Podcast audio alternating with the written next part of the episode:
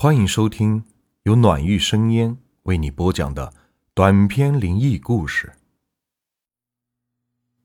今天的故事名字叫《六九村怪谈》，作者陈佳琪。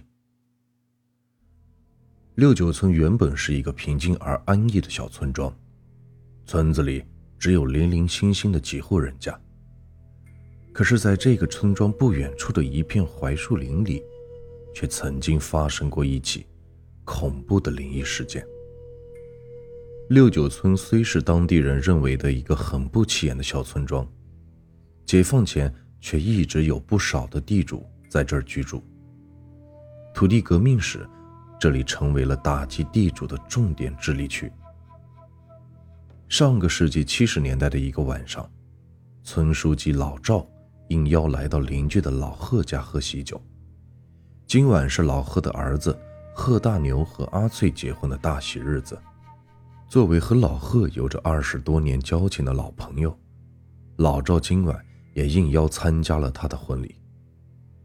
在婚礼的现场，老赵举杯向这对幸福美满的夫妇敬酒。他眯着眼睛，笑着对大牛和阿翠说：“呵呵。”祝你们二位新人白头偕老，永结同心啊！新郎和新娘向父母叩首，并行完了跪拜礼后，就双双的进入了洞房。老贺看着他的儿子大牛和新娘远去的背影，然后笑着对老赵说：“ 今天的婚礼也算是了却了我的一桩心事啊！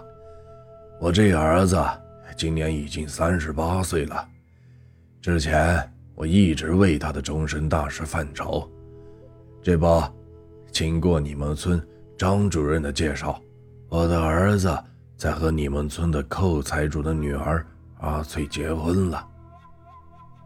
老赵也笑着说：“呵呵，是啊，令公子和小姐真的是郎才女貌，天造地设的一对啊。”说完，他和老贺二人。便呵呵的大笑了起来，然后用筷子从酒桌上夹起了一块扣肉，放入碗里吃了一口。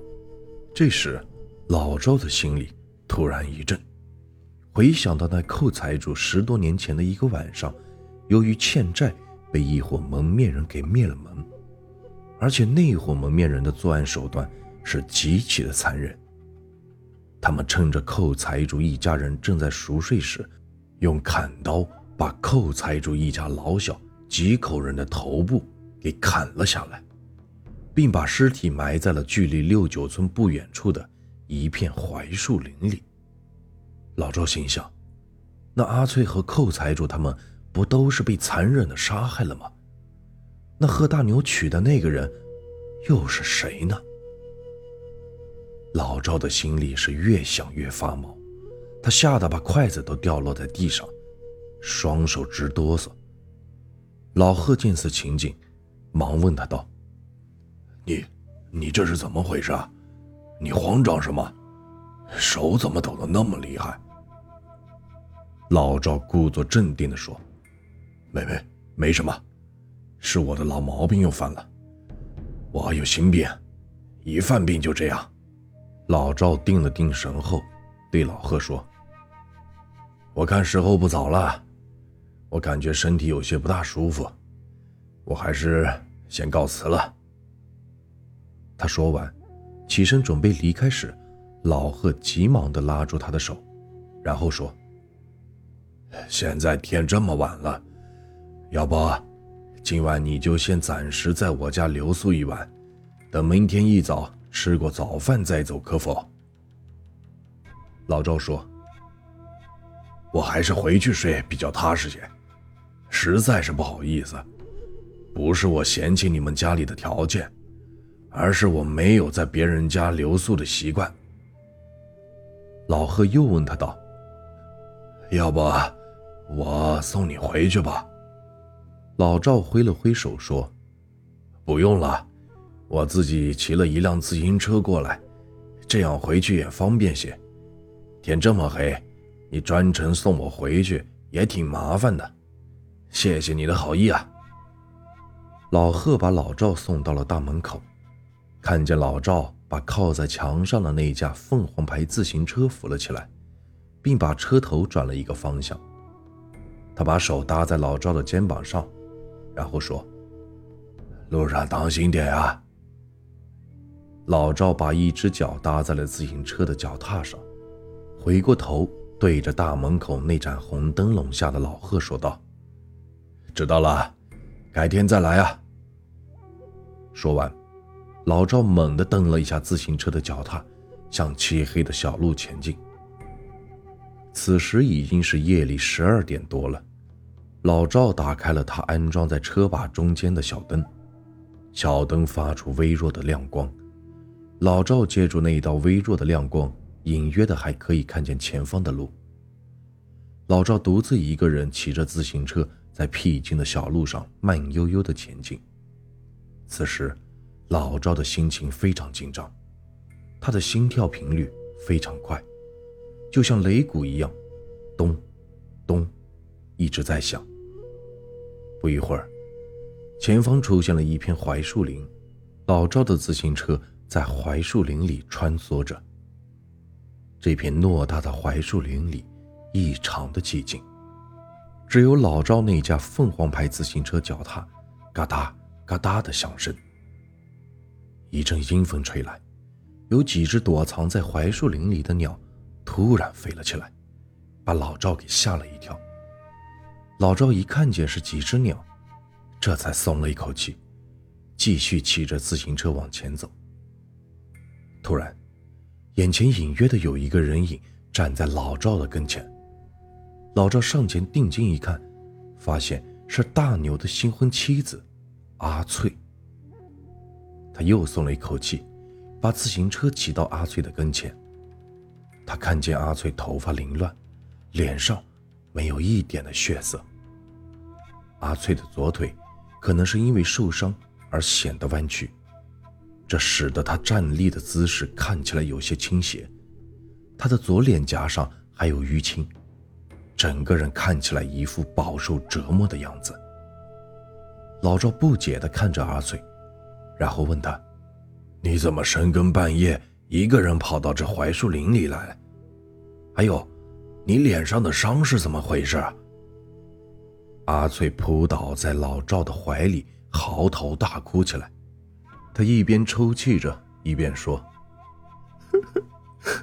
是那个大牛啊，他口口声声说要娶我，可到了新婚的这个晚上。”我俩因为一点琐事吵了一架，他还动手打了我，而且下手还特别狠，把我的脸部和腿部都打伤了。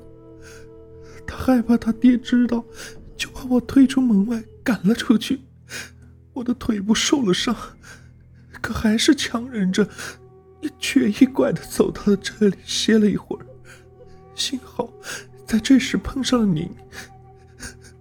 赵叔，你能否载我一程，送我回家去？老赵沉默了一阵，然后问阿翠道：“你的家人都还好吗？”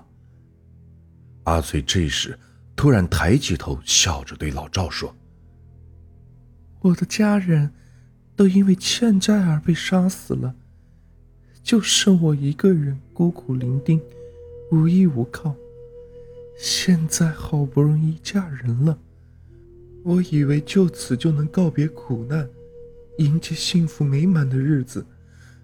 没想到，刚刚踏进丈夫家的第一天，就受到了这种非人的虐待。